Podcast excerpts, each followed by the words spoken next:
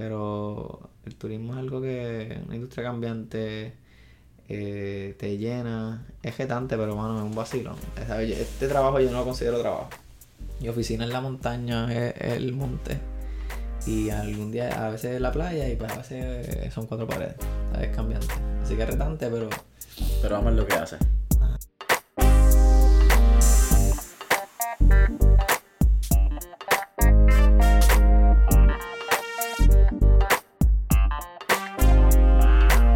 Es la que hay familia? Mi nombre es Jason Ramos y bienvenido a Mentores en Línea, un podcast donde hablamos con empresarios e influencers responsables por las marcas más destacadas, para que así conozcas quiénes son tus mentores en línea.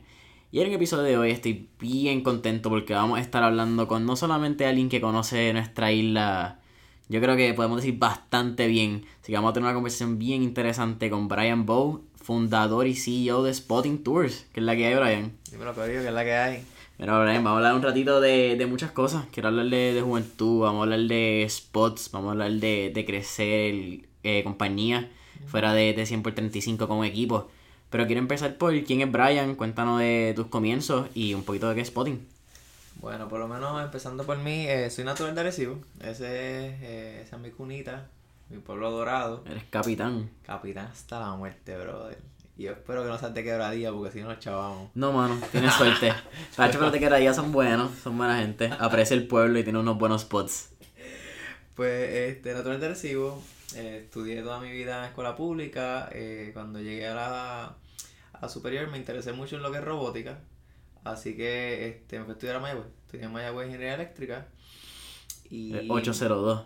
Literal. Eres una larga lista de 802 en el podcast. No, mano. Sí, el es grande y sigue aumentando. Yo creo que va a seguir aumentando, si Dios permite. Así que este, en Mayagüez me enfoqué, eh, estudié ingeniería eléctrica. Así que estudié, estudié ingeniería. Me encantaba, era que me fascinaba, pero los weekends en mi hobby siempre ha sido hacer turismo interno. Así que lo que hacía que los weekends me iba con los panas, nos íbamos a buscar esas, esas cascadas escondidas, esos spots que nadie sabe, que tú buscas en Instagram y tú dices, ¿dónde Carrizo es? Pues ese era yo lo que quería tirándome a encontrarlo. Eh, ¿Y cómo sale Spotting? Pues Spotting sale de ese, de ese mismo hinge de... Y antes, ¿qué tal si hacemos un app este, que tenga todos esos spots? Que la gente le caiga, vacile, que tenga el ping de cómo llegar. Porque era un problema que pasaba a mí. Yo quería ir al sitio, no sabía cómo llegar. Tenía que estar media hora buscando info. So me junté con pan de pana, mi vaca era eléctrica, este, el de los panas míos era computadora. Así que decidimos lanzar un, un app y en ese momento, pues, este, es que sale Spotting. Spots que están cool, ¿verdad? Que son in. Están in, exacto. Así que ese era... Y así nacimos, como un app para turismo interno. Eres natural de Arecibo. Si empezamos por Spot, las cuevas, la cueva ventana, es algo bien cerca a tu pueblo. Así que podemos decir que empieza desde una niñez. Empieza bien ¿Cómo fue esa niñez de, de Brian en un pueblo tan particular como Arecibo, que es bien proud? Te hago la misma pregunta que le hice a, Carlos Goico, CEO de Libro 787, que se la hice a él con Ponce, pero ¿qué hace Arecibo tan particular? Bueno, este, desde el punto de vista turístico, tenemos un potencial estúpido, brother. Eh, ese, yo creo que ese sería, eh, y no sería, no, es eh, mi, mi norte siempre, ver cómo podemos coger Arecibo y hacerlo una capital de turismo en la isla. Así que eso es un proyecto ongoing. Pero definitivamente el pueblo, pues, Super Bias, eh, turísticamente hablando, está, está a otro nivel. Me crié ahí toda mi vida, así que este sé que la gente no tiene el orgullo que tiene la gente de Ponce, somos super más laid back y mucho más eh, humildones, pero tenemos ese, ese mismo carisma y esa misma hambre. Tienen la riña también con los de Ponce en baloncesto. Sí, los leones siempre han sido chaboncitos. Siempre dan la, la, la Pero Quebradía es el enemigo número uno, mano. Ese es el que nunca falla. Esa es la vieja confiable. Sí, eso no falla. Mira, seguimos. Eres 802, te vas a Mayagüez. Cuando vas a Mayagüez me imagino que es más todavía el... Ese hunch por aventura. Sí. Ese hunch porque yo creo que en Mayagüez es una cultura uno bien juvenil. Cuando ya te vas de, de la casa, tienes que buscar qué vas a hacer en los weekends y empiezan quizás la. van para Isabela, van para Guadilla, bajan al sur, van a Cabo Rojo. ¿Cómo fue esa, esos años de, de universidad? Pues mira, eh, ese, como te dije, ese era mi hobby. Así que hacer turismo interno siempre ha sido mi hobby, pero yo siempre fui aplicado en la parte de los estudios. Así que yo hice cinco internados de verano, este, hice una investigación en Maya y creé mi propia investigación allí en Maya que todavía corre. Así que este esto de irme a aventurar era mi escape, más bien. ¿Entiendes? Así que siempre he sido alguien que me, me encantó el tech, siempre me encantó como que esa parte de inventar y make shit happen. Pero el aspecto de aventurar, pues ese era como, es- siempre ha sido mi escape.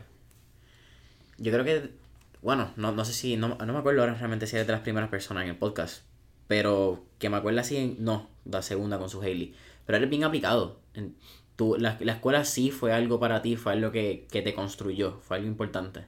Pues mira, académicamente hablando, nada que ver, honestamente. Eh, yo creo que esto es una conversación que podemos tener por un buen rato. Sí, sí, vámonos por aquí. Este, yo creo que la universidad, académicamente hablando, pues toda la información que está ahí tú la puedes conseguir, mano. ¿Sabes? Como que todo lo que sea de ingeniería, gran cosa, pues, mano, uno puede buscar en un libro y, y en esos mismos internados y trabajando, pues, ya en la industria, pues, tú te das cuenta, tú llegas a ese sitio, olvídate de lo que aprendiste en la universidad, ponte a aprender aquí. ¿Sabes? Y eso me pasaba en todos los internados, en todas las compañías, tanto con el gobierno federal como en la, en la industria privada. Me pasaba igual. Así que, este... ¿Tuviste la- internado desde primer año? eh, segundo, segundo verano. Segundo año, ese verano fue el primero. Así que este fue gacho, fue, fue una experiencia, este, más bien en el aspecto de cultura, ¿sabes? Uno es uno coge los fundamentos de persona, de carácter, de madurez, de otras perspectivas, de otras maneras de ver la cosa, y pues una persona como yo, que viene agresivo, que no tiene un background eh, en negocio, nada, mi familia es bien humilde, este eh, papi trabaja en una farmacéutica y mami ama de casa. So, no tenemos, o sea, yo no tengo ese... Tú no tienes un modelo empresarial a mirar. No tengo, exacto, no tengo esa, esa perspectiva de vida, así que siempre sido como que super cool, super laid back. Y alguno pues como que impactarse con esta gente, dice, coño, espérate, como que yo puedo hacer esto, puedo hacer lo otro. Y pues, se le abren los ojos. Así que entiendo que mi... Si tú me quitas a Mayagüez, obviamente no sé lo que soy ahora en mi vida. Pero este lo que hizo fue que me dio los fundamentos, me abrió los ojos y definitivamente me dio las conexiones y me puso una, una- me puse en una oportunidad de una posición de oportunidad. ¿Pertenecía a algún club o algún profesor que quizás te guió en esos años de, de Mayagüez? Pues mira, este, como estaba en ingeniería eléctrica, estuve en la IEEE y estando en la IEEE me metí a la RAS, que era la de robótica, y yo fui presidente de la RAS como por dos años. Así que eso fue también otra experiencia de liderazgo. Yo cogí esa asociación con 30 miembros, la metí a 120, teníamos un proyecto empezando. Cuando yo me fui teníamos tres proyectos y la investigación. Tú sabes que en dos años eso es casi fucking récord. Este, así que es- ahí fue como que me, pude, me di cuenta que esto de inventarios y make shit happen me encantaba. Y eso es para algo que era robótica, eh, cositas de eléctrica, que es un producto que realmente yo nunca le voy a ver el, el resultado, ¿entiendes? Claro. No es como un negocio que dice, diablo, mira, lo que me estoy fajando es para mí y se queda conmigo, bla, bla. So, eso era simplemente pura pasión y pues meterle cosas al resumen. ¿Alguna vez visualizaste que, que ibas a ser empresario? Porque por lo que veo, era, era, ibas bien orientado al, al 9 to 5, por ponerlo así. Full, full, full, nada, en la vida. Siempre iba a ser, la mentalidad, este, en 9 a 5, ya tenía mi, mi, mi vida casi planificada, este, me graduaba, estaba los primeros 3, 4 años en una posición bien técnica, después iba a management, después a la maestría, volví a management y cuando vengo a ver ya estoy, este, en mis 60, muerto básicamente en vida y esclavo del 9, el 9 to 5. En ese rat race. Así que ya, Corporate America. ¿Hubo algo que, que dijo, yo no quiero hacer eso? Eh, ¿Algún momento, alguna persona en alguna historia quizás te contó? Mira, pues realmente eh, te, nie- te, te miento si te digo que no vi el ejemplo así muchas veces en la cara en diferentes maneras, diferentes expresiones, ya sea un libro, sea al- algún alguien en, en mente que vi o algo que vi, pero este fue algo que se dio natural, se dio natural porque el- la misma compañía fue algo que nunca planificado y se dio de la nada, así que este ejemplo fue algo que salió. Así que cuando me enteré y lo viví, ahí fue que dije, ok, this is for me. Ni siquiera fue como que, ah, yo quiero esto. ¿Hay alguna, algún venture, alguna compañía o alguna idea? Porque no tienen que ser compañía, a veces son ideas fallidas. Claro. Antes de Spotting. Pues mira, no, honestamente Spotting este ha sido mi único proyecto. Claro, si tú comparas lo que era Spotting originalmente a lo que es ahora, pues son otros 20 pesos. Así que podríamos decir que sí, que esa primera versión de Spotting era un mapita de la isla. Que tú ah, bajabas, entonces te daba los pines de cómo llegar a los lugares. Así que ese fue el primer proyecto. Eh, ¿Cómo queríamos hacer chavo? Pues realmente pensamos que vendiendo ads, eh, pensamos que a lo mejor la gente pagando por descargar el app. 99 centavos. La típica. Así que empezamos con un par de cositas, pero realmente éramos nenes jugando sin ningún tipo de, de organización y hicimos un par de pruebas y no dejó. Cuando viene Huracán María, pues como que adiante, aquí, aquí la cosa cambió. ¿En qué año comienzan? ¿2016? Nosotros empezamos como tal a jugar con la idea, yo diría que noviembre 16. Este, fue que empezamos como que a jugar con la idea de spotting, pero no hasta abril 17 que lanzamos el app del mapita. En eso después de 17, septiembre viene el huracán, así que estamos como que off the grid. En el limbo. En el limbo full. Y Pero eso sí, te soy honesto. Antes de que venga María, ya nosotros sabíamos que el negocio donde iba a tener el dinero o donde íbamos a poder eh, el gasto iba a ser en la parte de experiencia. Porque en el mismo proceso lo vimos. ¿sabes? Los clientes, lo que estaba pasando era lo siguiente. Yo te estaba dando un app como spots para hacer turismo interno la gente entonces nos escribe, ay, ¿cómo, cómo llego allí? Y nos decíamos, esta información está en el app. Y ellos decían, ah, tú me llevas. Yo no quiero pasar el trabajo. Y yo, espérate, es que yo no soy, no soy operador, yo no soy transportista, yo no soy guía. Entonces empezamos a, empezamos la, la, gente a pedirlo. Y ahí fue que entonces pues, dijimos que vamos a, a, probar esto, qué tal si entonces nosotros hacemos las discusiones, nosotros preparamos las experiencias y ahí que entonces pues vimos el flujo de que pues actually there's money in here y pues había necesidad del cliente. Y ahí entonces que entonces pues empezamos a cambiar el modelo.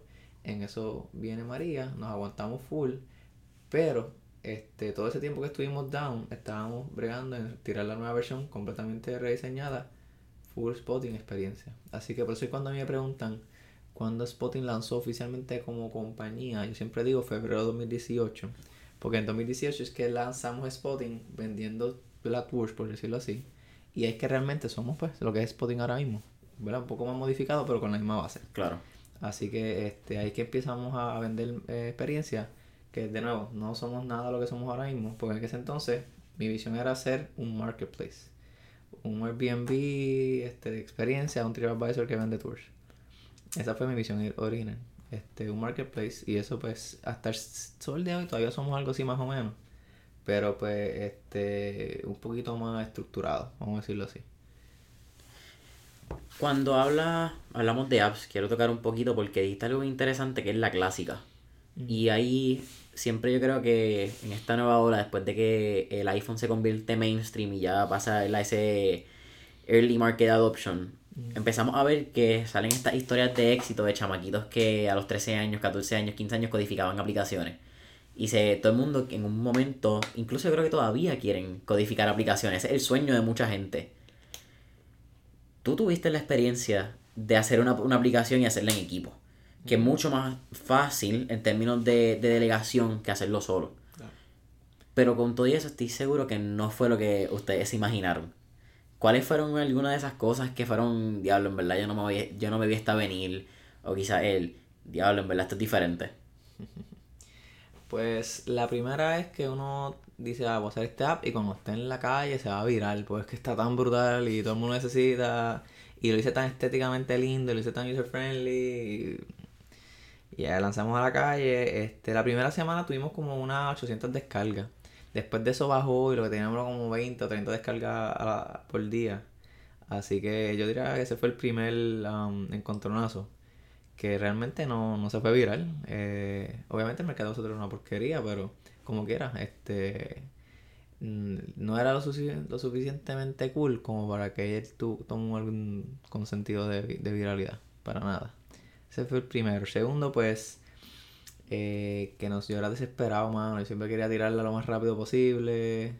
Pero este, mis co-founders aquel entonces iban un poquito más por la onda de que vamos a hacerla bien antes de que se tire, que no queremos que, que escrache o que se vea mal, pero vamos a probarlo con los clientes, que está ese debate de que tira un producto más tecatito en MVP o tira algo bien fuerte, pero quizás sea muy tarde. Claro, tú eres bien market adapted, tú nos vamos con lo básico, probamos y vamos moldeando con lo que el cliente siempre diga. me ha gustado esa, esa manera de trabajarlo, siempre. No tienen miedo en que sea, porque vamos a hablar claro, no tienen miedo en que sea una mierda de, de app porque sabes que it's not, it isn't what's gonna be. Claro, sí, no, yo no tenía miedo al Frankenstein. definitivamente. Es la que hay, es como nos vamos y es lo que tenemos ahora. Exacto. Y, y siempre sabía que esa es la misma manera, ¿sabes? Si tú tiras algo a la calle y la gente, pues, si te das en la cara con el cliente, pues a fuego, porque así sabes qué exactamente quiere y qué exactamente fue lo que hiciste mal.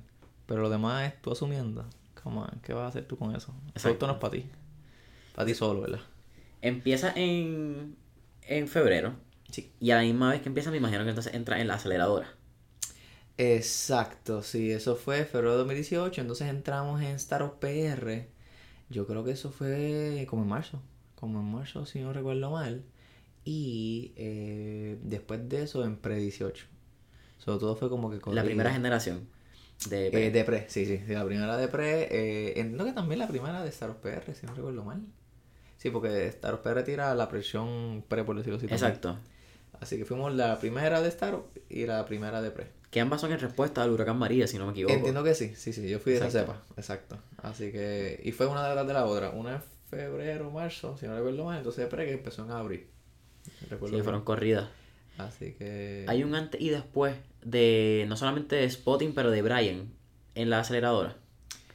Yo diría que sí, desde el punto de vista de que ahí es cuando entonces yo me meto full, full time a esto, con la expectativa de que, hey, voy a cogerme full time esto, porque eventualmente cuando se acabe el programa, pues entonces, pues nada, eh, hago dos cosas, algo full time y, y, y spotting.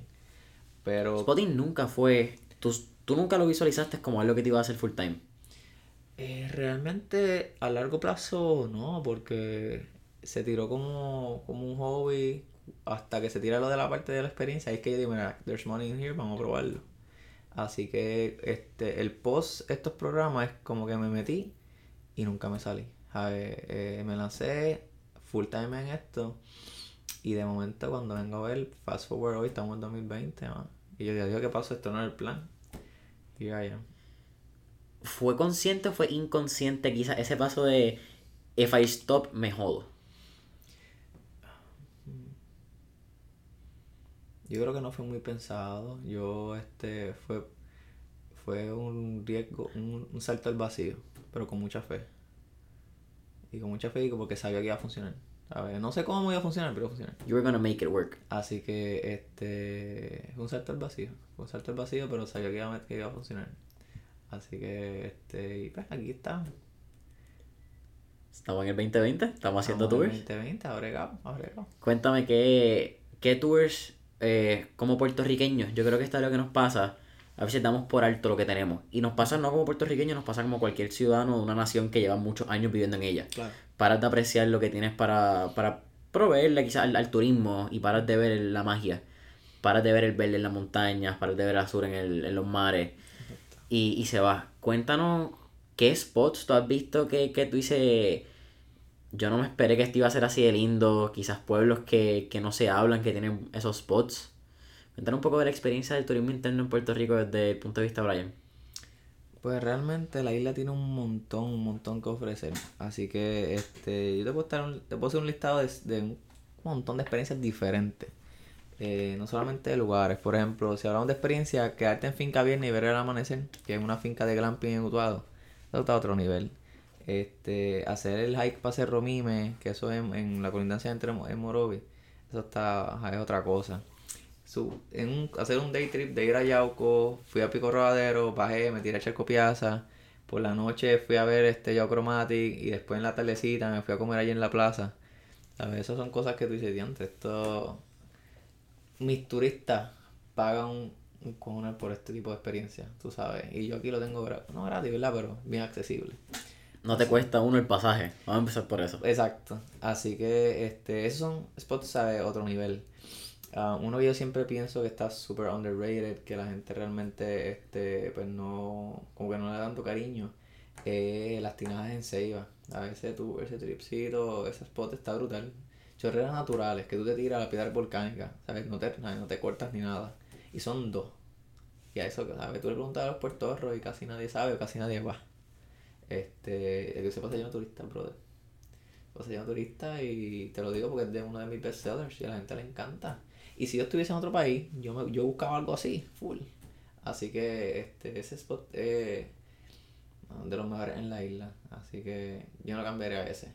obviamente si nos vamos a esos escondidos que la gente casi nunca visita, y la de Secheo está bien brutal, brother. Y la de Secheo, si tienen break, eso se va a hacer un... Y hay tours que se Hay quedan. una compañía, sí, hay Sí. una compañía, creo que es Taino, eh, Taino Diver, que se llaman ellos, que van, este, es que están on and off. Sí. Pero hay una compañía que de hecho sale de Mayagüez y te, te lleva. Y eso está, a los corrales allí están impresionantes.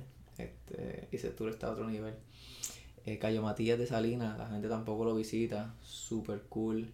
Y la Cardona en Ponce, otro nivel. Un callito súper chiquito, pero súper a fuego. Eh, en el centro, Caño San Cristóbal también es un spot que estaba bien salvaje. Pero desde un tiempito para acá, la formación que había, como eso es un, eso es lo que llaman un fallo en la corteza, eh, pues siguió decayendo, entonces la parte de llegar a Charco Azul, que es una posita bien linda que tenía, ya no se ve tan igual eh, y es un poquito más difícil. Pero cuando estaba en sus tiempos, aquella posa estaba a otro nivel, otro freaking nivel. Así que esos spots, ¿sabes? yo puedo ir todos los días allí si tú me das, feliz de la vida, Tendencias que has visto en. Uno en, lo- en, en tus clientes, los pasajeros. Yo creo que a veces damos por alto la cantidad de personas que vienen a Puerto Rico y la cantidad de países que vienen a la isla.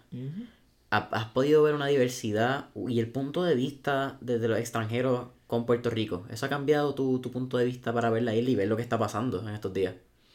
Eh, ¿Cómo ellos nos están viendo a nosotros? Sí, en, en general, ¿cómo ellos ven a Puerto Rico cuando llegan? Porque es diferente ver a, a Puerto Rico cuando tú vienes de, por decir, Vancouver, que es la otra esquina de, de, estado, de, de América.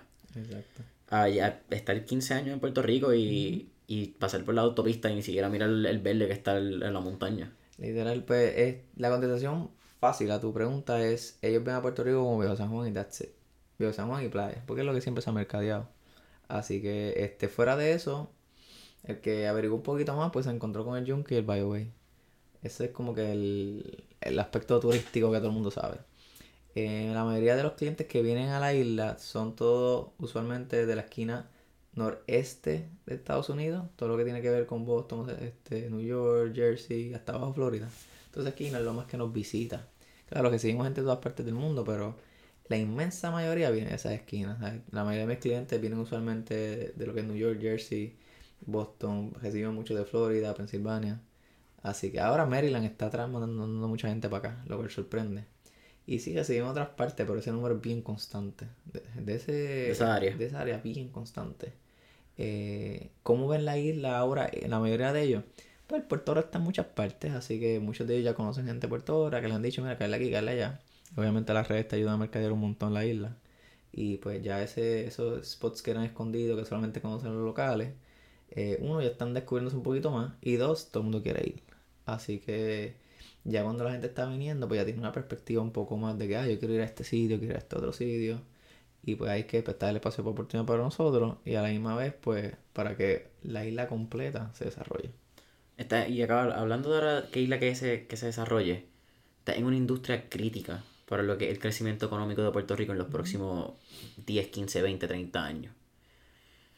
Algo lamentable es que tenemos recientemente que está pasando, este episodio se está grabando el 24 de enero, es el pabellón de Discover Puerto Rico en España. No sé si has visto la- los videos. Sí, sí. Quiero tocar el tema porque a ti te afecta como compañía de turismo en Puerto Rico, indirecto o directamente, en lo que cómo están enseñando y lo que están enseñando, eso mismo que, que acabas de mencionar. El Morro, el de San Juan y Playa. Claro. ¿Qué haría Brian desde el punto de vista, porque conoce otros lugares, qué Brian Bow haría diferente en un mercado de Puerto Rico? ¿Qué colaboraciones quizás tú harías diferente con otros países, ya que has estado en Latinoamérica, que es algo que le damos la espalda muchas veces cuando miramos en, en turismo y en viajes? Siempre pensamos, el puertorriqueño cuando quiere salir pensamos en Estados Unidos, siempre pensamos en norte y no vemos... Orlando. Mano, a- se gastan más a veces yendo a un parque de Disney que empeñan la casa para sacar 12 mil pesos y que una experiencia de 5 días con el ticket de 200 pesos y por 12 mil pesos te va, ¿cuánto? ¿Dos semanas, tres semanas a, a Colombia? De hecho, feliz de la vida, lo está mil veces mejor. Mil veces mejor. Pues mira, eh, mi opinión es esa, este, son varias. En cuanto a lo que es este, mi perspectiva, que esto pues lo aprendí desde siempre. Yo no espero que el gobierno haga nada, brother. Yo, este, si quiero hacer algo, lo hago yo y ya. Así mismo, pues lo, lo implementamos en Spotting. Este, si queremos hacer algo, lo hacemos por nosotros. Independientemente del gobierno se una o no se una. Así que eso siempre ha sido nuestra manera de verlo. Nosotros ya hemos, hemos participado con Discover Puerto Rico en otros eventos, exactamente en esa misma carpa. Así que eso que tú estás viendo ahora en las redes, nosotros lo vimos hace, hace meses atrás, cuando estábamos en una actividad que era ese, un pabelloncito más chiquito que ese, y en, el bus estábamos nosotros representando Spotting y pues los, los, dos de Discovery ya. So, esa, eso que estás viendo ahora yo lo vi hace meses. Este, y pues ese ha sido un problema que la isla siempre ha tenido. Este, turismo es, pues, es algo político en la isla. Y eso pues va, va a seguir así.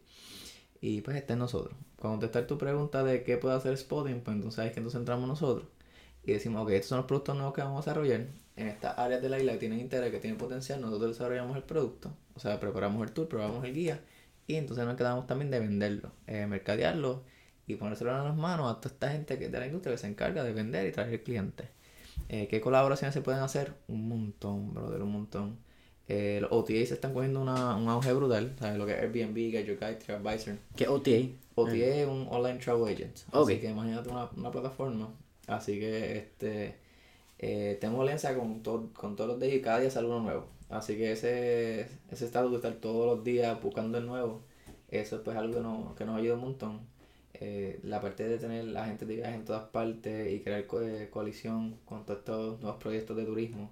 Gente que, que empezó con Spotting pero sé yo, por ejemplo, Spotting New York, nosotros conocimos recientemente, bueno, hace unos meses, a un muchacho, una parejita, que estaban haciendo algo similar. Y tú ves, antes la misma idea que yo tenía, esta gente en New York, pero pues en el aspecto de New York, que más ciudad. Claro. Así que este, son cositas que uno ve, aprende, y el espacio para colaborar eh, es inmenso. Así que este, en esta industria particularmente, como lo es casi en todas, networking es esencial. Pero aquí la alianza siempre este, trae venta, por lo menos en esta industria, la de turismo. Así que eh, esto del boquete nos sacamos nosotros mismos. Y eso del pabellón, eso va a seguir pasando. Este, pero en otros eventos pues nos van a ver a nosotros. Boom. Y seguimos y ya. Y seguimos para adelante. Hablamos, hablando de esa parte de Latinoamérica colaboración, expandieron recientemente Spotting, a Spotting Guatemala y Spotting Costa Rica. Costa Rica quiero hablar de dos partes. Uno, esa experiencia de conocer dos países que no son los tuyos. no, no, sé si tienes relación en, Guatemala, no sé si tienes familiar en Guatemala, Costa Rica.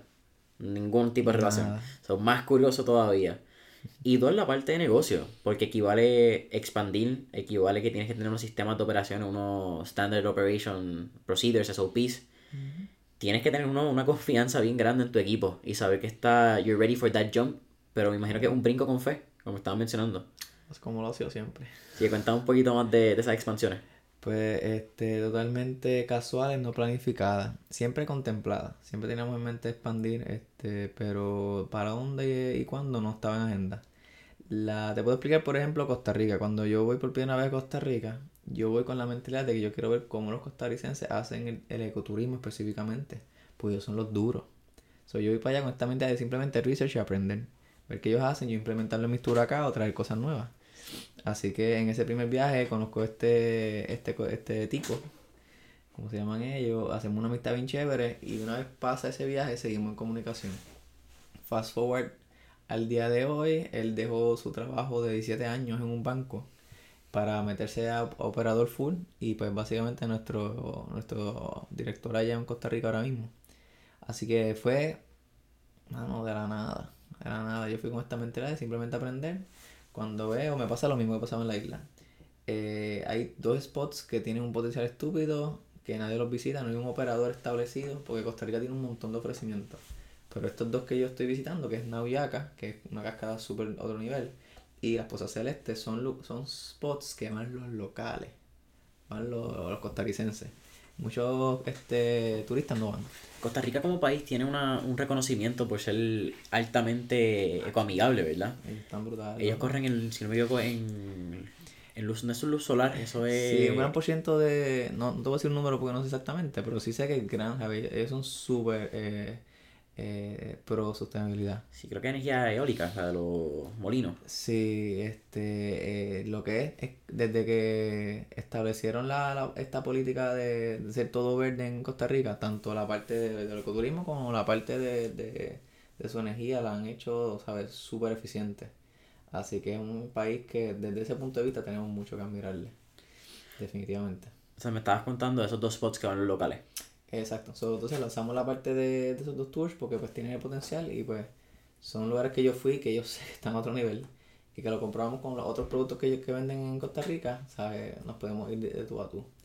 Así que este, lanzamos Costa Rica con ese operador local, que básicamente es nuestro, nuestro representante en Costa Rica, porque eso es lo que queremos. No es como que voy a entrar yo como Puerto a, mandar allí. A ver, hago alianza con un local, porque yo quiero que la comida siempre sea local. Independientemente sea yo Puerto Rico, sea donde sea, quiero que el costarricense se beneficie. Igual que me pasa la acá. Y es que pues me pasa aquí, ¿sabes? Yo no quiero eh, tener este que todos los chavos se vayan para afuera, quería que el dinero se quedara aquí y pues no puedo guillarme y ir a otro país a hacer lo que yo estoy patrocinio en contra, ¿entiendes? So, cuando voy a Costa Rica establezco esto, mira, vamos a hacerlo de esta manera y te quiero como partner. No eres mi empleado, no te voy a pagar como empleado, somos partners. Si lo trabajamos, trabajamos así. Y así se nos dio. Cuando vamos a Guatemala también, ¿sabes? Eh, la manera en que yo conozco, conocemos a la, a la que es nuestra directora ahora mismo en Guatemala, ella es este bombero que fue, estuvo en la misión del volcán cuando explotó en Guatemala recientemente.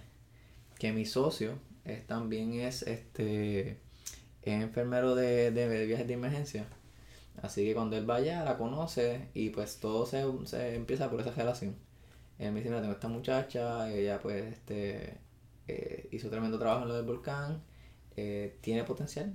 Así que fue una relación que tú dices como que salió de la nada.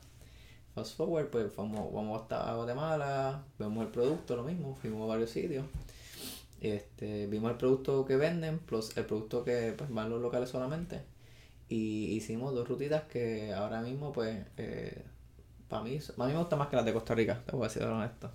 Y Guatemala es un pueblo súper bonito. Lo que pasa es que pues está este factor, que es que todo el mundo se cree que es malo, que te vas allí y te van a quitar todos los órganos. Y pues realmente no, mano, la prensa es amarillista. Y Guatemala es un país súper safe, súper safe. Y también tiene un potencial estúpido. Yo imagino que también será como en Puerto Rico. A veces me imagino la... Yo no me acuerdo haber visto noticias porque no tengo el tiempo cuando viajo a Estados Unidos de ver noticias que lo que dicen en Puerto Rico. Pero estoy seguro que cuando pasan a veces los asesinatos, los, que nos disparamos en la avenida, como pasó en Isla Verde hace creo que ya casi un año, seis meses. Eso se tiene que ver súper feo para, para la prensa y tiene que ser súper amarillista también. Claro, no, lo mismo que pasó en estos días con el, con el earthquake. Exacto. Este, la- nosotros cancelaron un montón de tours por eso. Este, tuvimos una reunión la semana pasada con turismo y los hoteles también se vieron bien afectados. O sea, como un 20% de las reservaciones de los hoteles en la isla eh, fueron canceladas por lo del earthquake. ¿Sabes? Que algo que todo el mundo dijo, ya, se cayó Puerto Rico. Mira, hubo un, un, efecto grande en el sur, pero el resto de la isla siguió ocurriendo normal. Así que cosas así, pues todo el mundo se alarma. Y pues ahí tienes el efecto en otro, en otro ejemplo. ¿Qué menos en Guatemala pasaría con, el, con los volcanes? Ese tipo de... con los volcanes y pues con la economía y pues ¿sabes? el aspecto político así que este pero cuando tú vas allá te das de cuenta que nada que ver completamente diferente ¿Cómo es viajar a- en términos monetarios? A viajar a Guatemala y Costa Rica. Que le estamos hablando, siempre miramos Orlando, Nueva York, claro claro. Pero viajar a... ¿Cuáles son las rutas de viaje? Sí, o las que cogiste, el ejemplo que puedes dar. pues mira por ejemplo este Guatemala es súper económico es- en cuanto al pasaje la economía todo sabes este rentar un auto te salen 30 dólares. Yo creo que por 38 dólares yo renté un auto por 3 días sabes que es súper sabes súper económico la comida es bien barata. Este como país ir el transporte público no es tan eficiente, pero como ya hay una ruta trazada para cosas turísticas, pues si estás dispuesto a estar 4, 6, 8 horas en un bus, puedes llegar bien. Si eres más desesperado como yo, pues entonces renta un carro y le llega a los spots, porque si no es un poquito tight. El caso no es igual a Costa Rica. ¿Es Costa seguro Rica- guiar? Sí, loco, súper. Es, es una aventura guiar. Por lo menos. Guatemala, este, guían más al garete que nosotros. Eso es mucho que- decir. Sí, sí, la cosa es que guían, tienen más respeto, son más cordiales, pero por necesidad, porque las vías allí son, es una sola calle donde transitan ambos autos, ¿entiendes? So, si tienes un camión, no hay manera, te coge, te coge el tapón, entonces ¿qué haces? Te vas por el lado. Así que te- eso es normal, pasarte por el lado si alguien está lento es normal porque la vía es de un camino y si no pasa te chavaste. Así que tiendes a ser un poquito más aventurero guiar allí, es cool. No es que necesariamente sean unos HP, es que pues tienes que hacerlo y es normal. Es necesidad. Y Costa Rica pasa similar, lo que pasa es que ya Costa Rica pues tiene eh, un sistema público bastante bueno, muy eficiente, bastante, este, no es state of the art, pero funciona bien. funcionan muy bien. Y yo viajé en sistema público de San José, que es la capital, a Fortuna, de Fortuna a Monteverde, este, y a la playa, que eso es Ciudad Quesada, exacto, Quesada, y super chilling.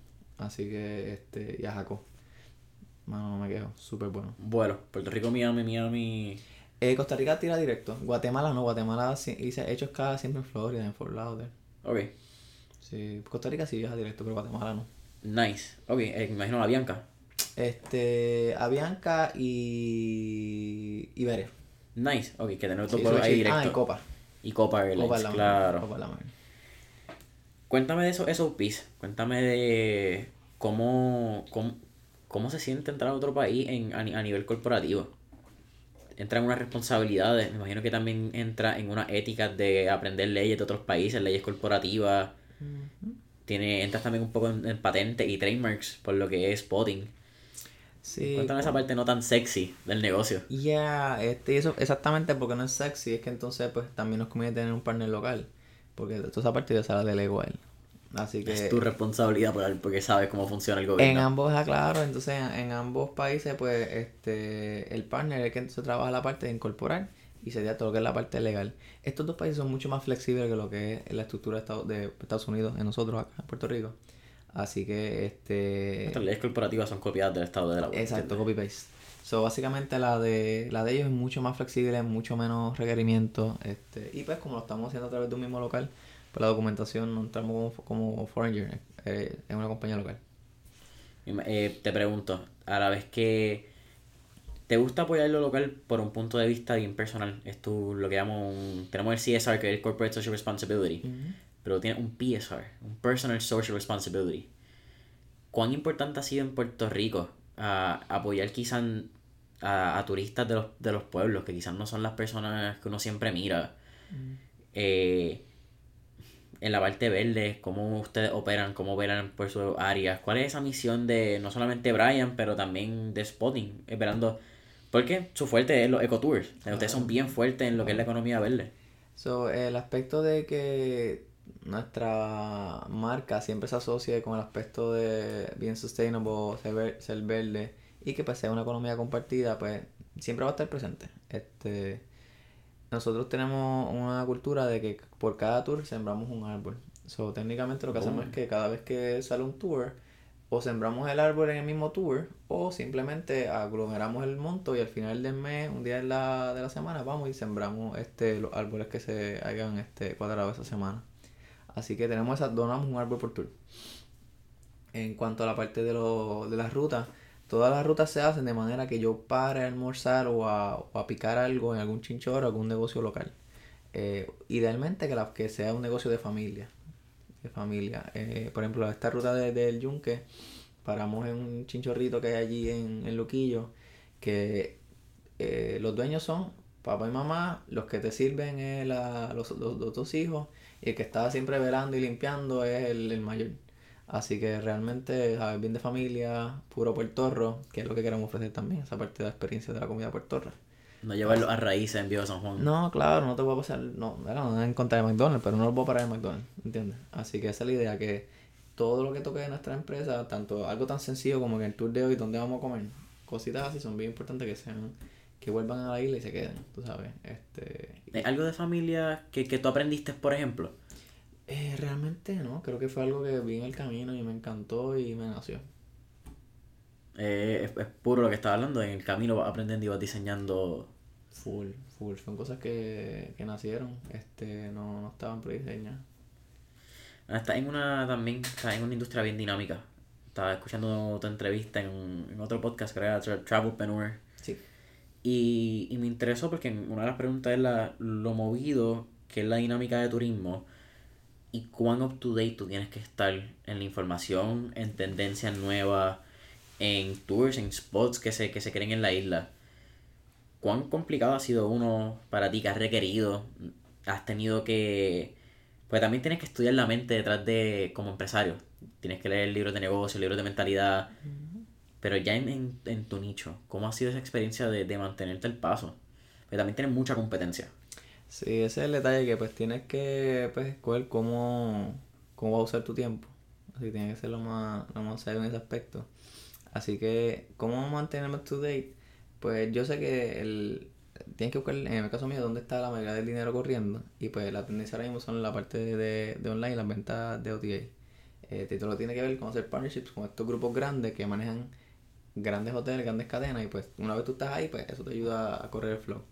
Así que esa fue mi. Yo sabía que ahí, que estaba y por ahí fue que conecté primero. Esa es tu, tu cabeza del funnel, esa entrada de tráfico. Esa es la prioridad, porque sabemos que ese siempre va a estar estable y va a correr. Ahora entonces le añade las otras cositas de que, ok, pues vamos, en caso de spotting directamente, este, necesitamos un SEO que cuando la gente escriba Junke o escriba algo específico, pues nosotros tenemos entre el rango de opciones. Así que eh, ahí añade el, aspecto de marketing. Entonces juega entonces ahora con la parte de un de un eh, tour operador específicamente, cómo tú atiendes al cliente, el servicio, qué tienes que hacer, qué tienes que hacer antes de después, cómo le, le pides review, la parte de los seguros, a ver cómo tú diseñas la ruta. Este, son muchos detalles que corren y pues mi rango de libros va desde el que el último estoy leyendo ahora mismo es este de tour operador puro como, como en la parte de tour operador eh, pero pues, lo, antes de eso estaba leyendo uno de, de venta y antes de estar leyendo uno de email marketing.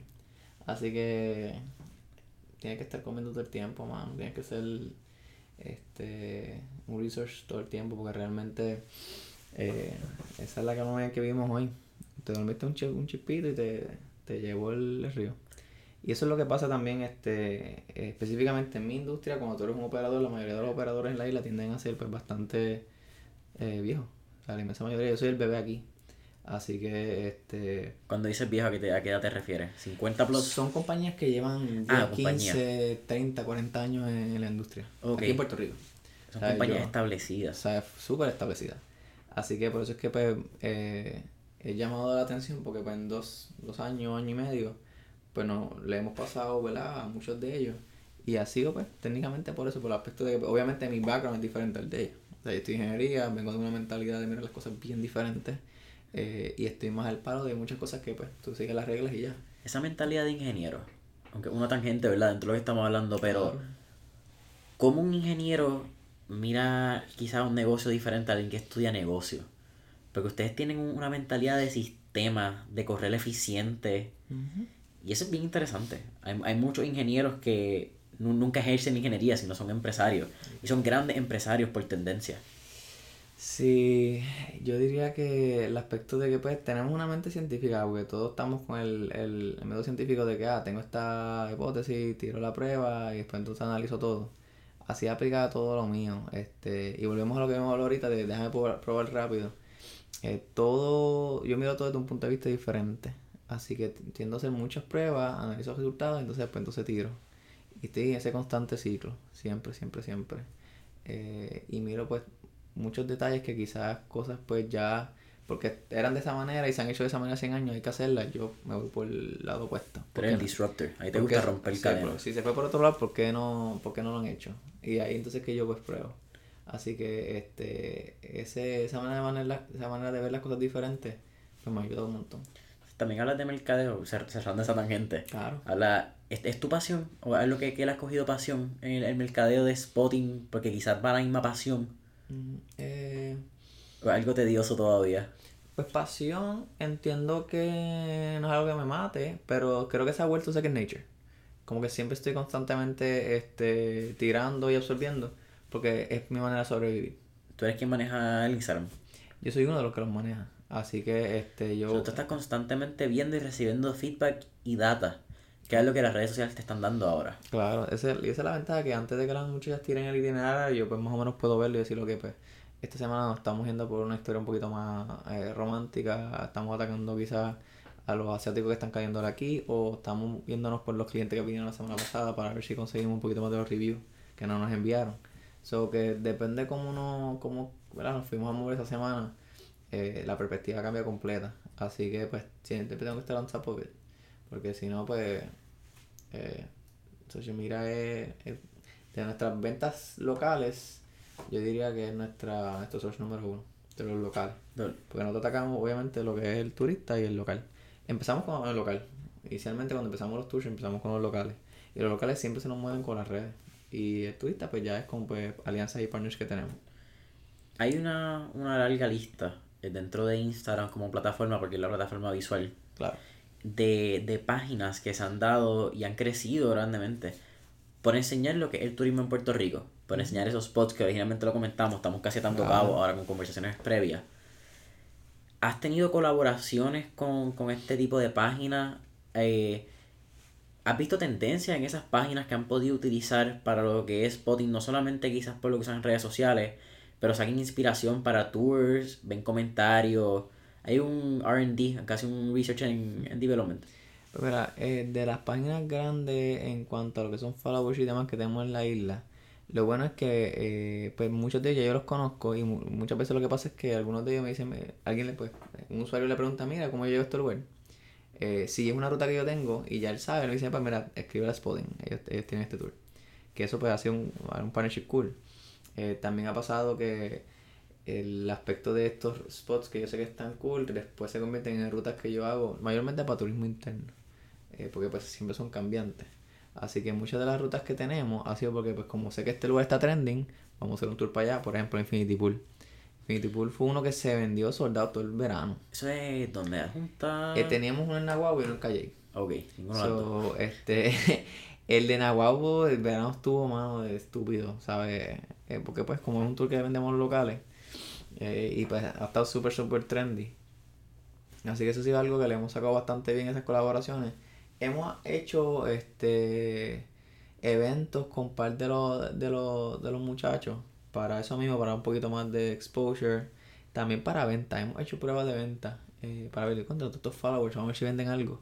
Para probar el influencer. Y hermano, venden bien poco. So, volviendo de RD, hemos hecho un par de cositas con un par de ellos, a ver si venden, pero es verdad, el usuario que está en estas páginas no es un comprador exactamente. Es un consumidor de contenido estético. Literal. Así que las veces que hemos hecho pues, lanzamientos de venta con ellos ha sido, ha sido bien bajito. So, por eso es que no nos ves como que spotting en, en con 800 páginas de, ¿verdad? de, de contenido de la isla, porque realmente no es un comprador constante que está dispuesto a pagar. Claro. Así que este lo hacemos más como aspecto de collab y de mantenernos este en el espacio. Vivo en la onda. Estamos casi terminando, pero me interesa una, una última pregunta antes de hacer las, las últimas tres que hacemos como parte. Duro. Pero esta, ¿qué tú le dirías a las personas que no hagan cuando están haciendo turismo interno? Hemos hablado todo lo que es la parte cool, la parte interesante, pero siempre hay un riesgo, específicamente cuando estamos viendo las cascadas. El último accidente que fue bien lamentable fue el del estadounidense, Ujú. que se cayó en, En Gozalandia. en Gozalandia, San Sí. Sebastián, creo Sí. que ¿verdad? Algo espeluznante, vamos a hablar bien claro, el que vio el video y escuchó el video Sí, yo ni lo quise ver. eh, espeluznante. Esas cosas pasan un poco más a menudo en otros países, quizás son cosas que, que pasan, te puedes resbalar y te puedes joder. Claro. ¿Qué tú siempre recomiendas por seguridad que hagan o cosas por seguridad que no hagan? Eh, la regla de oro es siempre antes de ir al spot, orientate bien, mano. Eso es bien clave. Antes de ir al sitio, orientate bien a qué te vas a enfrentar, qué cosas tienes que llevar. Um, eso es lo más básico. No hay cosas más. Depende de tu, tu nivel de flexibilidad.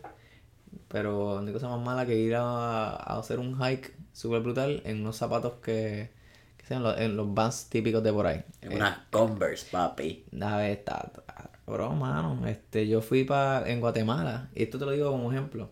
En Guatemala yo fui al volcán de Catenango, este, que eso es un hike que sale a las 12 de la noche y tú llegas a las 6 de la mañana al tope del volcán para ver el, el- el amanecer. Y yo me fui con los Nike porque yo no, yo no había planificado subir para ese volcán. Es que cuando estábamos allí nos dijeron, mira, este tour vamos a hacerlo. Y nos tiramos. Eh, y eso fue, la experiencia fue otro nivel. Pero una persona como yo que está pues constantemente expuesto a hacer hikes, este, me gusta esta industria, estoy todo el tiempo, pues, podemos decir así medio fit para este tipo de experiencia. Eh, mano, ese, ese volcán es barato. Los pies o la... Pues también tiene una diferencia de es- la altura. Está la altura, pero eh, fue- me barató el alma. Porque El alma. yo no tenía, no tenía, no estaba bien abrigado.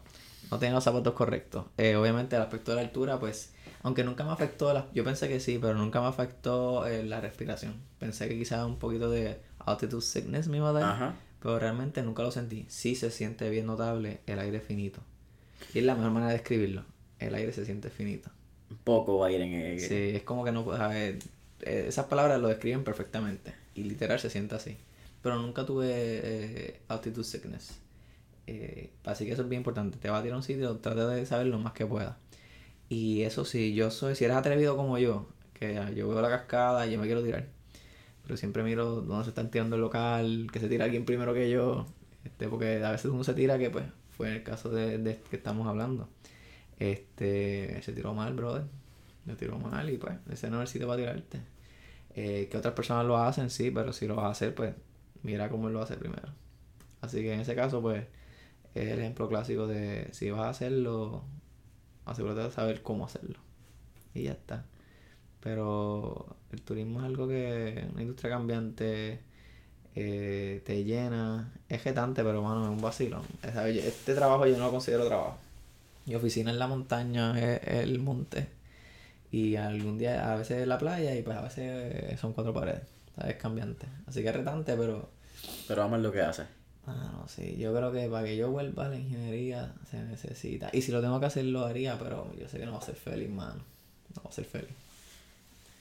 Hacer... Si tú puedes... ¿Cómo formulo la pregunta? ¿Cuántos años tú tienes? ¿Tienes 23? 26. 26.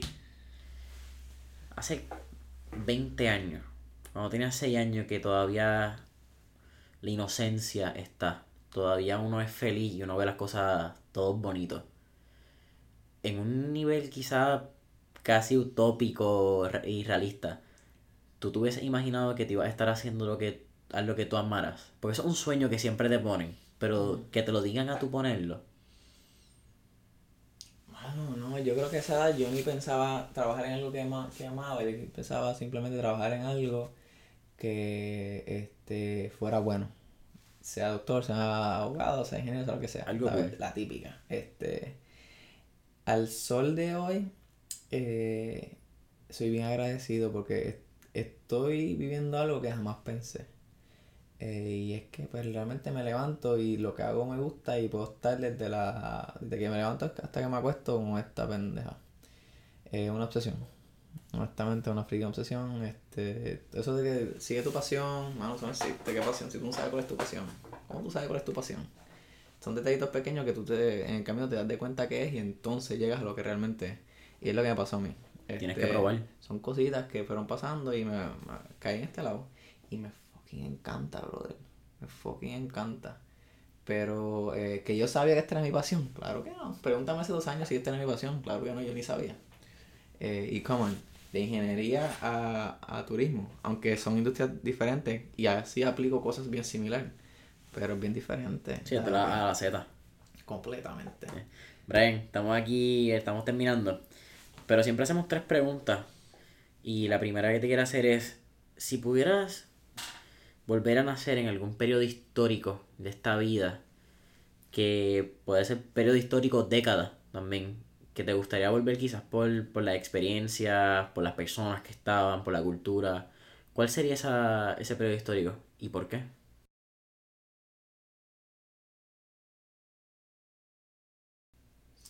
Bueno, yo creo que siempre tengo la curiosidad de cómo era la vida aquí en la isla para esos tiempos de, de cuando estaba la, caña de azúcar y todo eso, su apogeo. Eso sí es mi highlight. Eh, no tengo como que una, un interés específico de, ah, vámonos para el para el tiempo de Grecia, un tiempo de Roma, quiero esta, parte de la economía cuando estaba, que la constitución o algo así. Cuando estaba en Monorriel, que pasaba por toda la hacienda y le daba la isla, la a la isla. Esa perspectiva de esa vida de nuestra cultura, eh, en esencia pura. Eso es lo que yo quiero, porque, pues, volviendo de turismo, ahora estoy como que en mi, eh, en la industria, es como que, cómo hubiese sido esa vida, cómo se comportaban, y si hubiese tenido el conocimiento que tengo ahora, cómo tantas cosas fueran diferentes. Así que. Conocer la otra versión del His Story. En vez de contarlo, haberlo vivido. Eso sí, un palo bravo. Un palo bravo, bravo, bravo. La segunda. ¿Qué canción te escuchas, en tu caso, antes de ir a un tour, que te pompea, que esa canción que es tu energy driver? Ok. Mano, yo soy bien aburrido, brother. Yo no tengo una canción así que me encante. Yo ni escucho música en, en, el, en el carro, siempre estoy escuchando podcasts. Pero si hay una canción que a mí me encanta, que yo puedo escuchar este en mi off time, este, y siempre me ha gustado un montón, eh, este, la de más de, de Draco con, con Ricky. Papi, eso es, yo, esa canción yo la puedo cantar todo el Yo puedo estar bien explotado, bien cansado y ese... A todo grito. On driver. Si me pongo romántico. Vamos allá. Y la última, Brian. En tu caso, desde un punto de vista casi hermano mayor, pero cuando tú tienes 16 a 21 años, tú estás en un, quizás hasta los 25, vamos a llevarlo un poquito más arriba, tú estás en un estado bien crítico de tu vida, porque en donde más presión social tú tienes para hacer algo, para, porque tienes que ser exitoso, porque tienes que hacer X, porque tus papás te están presionando para que tú hagas técnicamente lo que ellos piensan que está bien para ti. ¿Cuál sería ese consejo que tú has aprendido con spotting, que has aprendido con tus cambios, que has aprendido con tu experiencia? A alguien que está en esas edades que, que está perdido, que no sabe qué hacer. En mi caso, yo entiendo que esa edad dice 21. Tú no sabes lo que tú quieres, brother. A esa edad yo no sabía lo que yo quería. Yo tenía una idea de más o menos lo que quería. Y por eso me fui, por ahí me fui. Más o menos a, jugar y probar. Eh, y volvemos a lo que te mencioné ahorita, como que la pasión tú no la tienes, es bien raro que tú sepas lo que tú quieres, es bien raro. Eh, tú lo vas cogiendo en el, camino. Así que eh, no tener miedo está bien, pero a ver, eh, no enfrentarte a él y probar X o Y cosas, atreverte a hacer X o Y cosas que tú entiendes que, que bregaría, funcionaría o sería cool, es lo, es lo que definitivamente a largo plazo te va a funcionar. Este, olvídate que tú pues, te digan esto, te digan lo otro a fin de cuentas, si tú ves todas las decisiones que yo he tomado, va en contra de todo lo que me han dicho mis papás muchas veces, o mucho, muy en contra de lo que se supone que yo haga ante la sociedad. Así que, eh, y pues, creo que eso sí es lo que me ayudó. Bueno, Brian, ha sido un placer tenerte en este episodio de Mentores en línea. ¿Podemos conseguir a Spotting en redes sociales? ¿Cómo? Si estamos bajo Spotting PR en Facebook, Instagram, este, nos pueden conseguir directamente a través de por email info.spotting.io eh, nuestra página web www.spotting.io y el app está completamente gratis, tanto en el um, App Store como el Play Store. Lo buscan, seguimos Spotting, aparece rapidito. Estamos entre los primeros, somos el primero que sale en el search.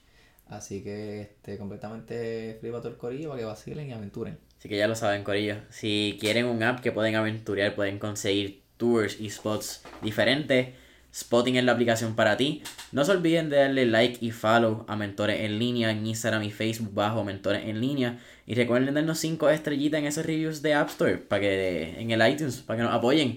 Así que, familia, nos vemos en el próximo. Brian, gracias por todo. gracias mil.